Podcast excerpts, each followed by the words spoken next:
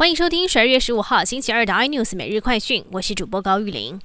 新竹科学园区今天举行成立四十周年国际论坛，邀请台积电创办人张忠谋、联电荣誉董事长曹新成、联发科技董事长蔡明介以及宏基创办人施正荣等人进行演讲。而演讲完之后，曹新成主动上前跟张忠谋握手致意，也被形容这是世纪大和解。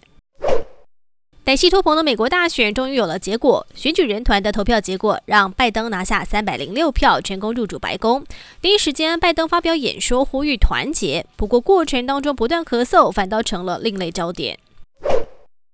中国持续发展核武，在此之前，美国国防部预估中国核弹头约有两百枚，但芝加哥智库最新出版的报告书显示，中国实际拥有的核弹头数已经超过三百五十枚，而且还在扩大发展当中，远远超过美国军方的预估，其中共有两百七十二枚能够及时投入战场。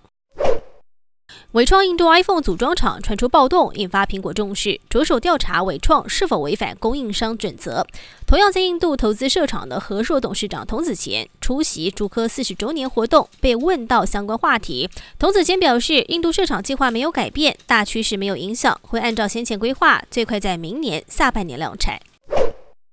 台股攻上万四，如果投资人没赚到钱，年底还有一股股票的申购热潮。最近总共有九家上市贵公司进行增资或是 IPO 公开申购，其中包括上银现金增资、微风新股上市抽签，价差都超过一百元。投资人如果幸运抽中，每张至少现赚十万块以上。不过，专家还是提醒，风险必须要注意。更多新闻内容，请锁定有线电视八十八 MOD 五零四 iNews 最正晚报，或上 YouTube 搜寻三零 iNews。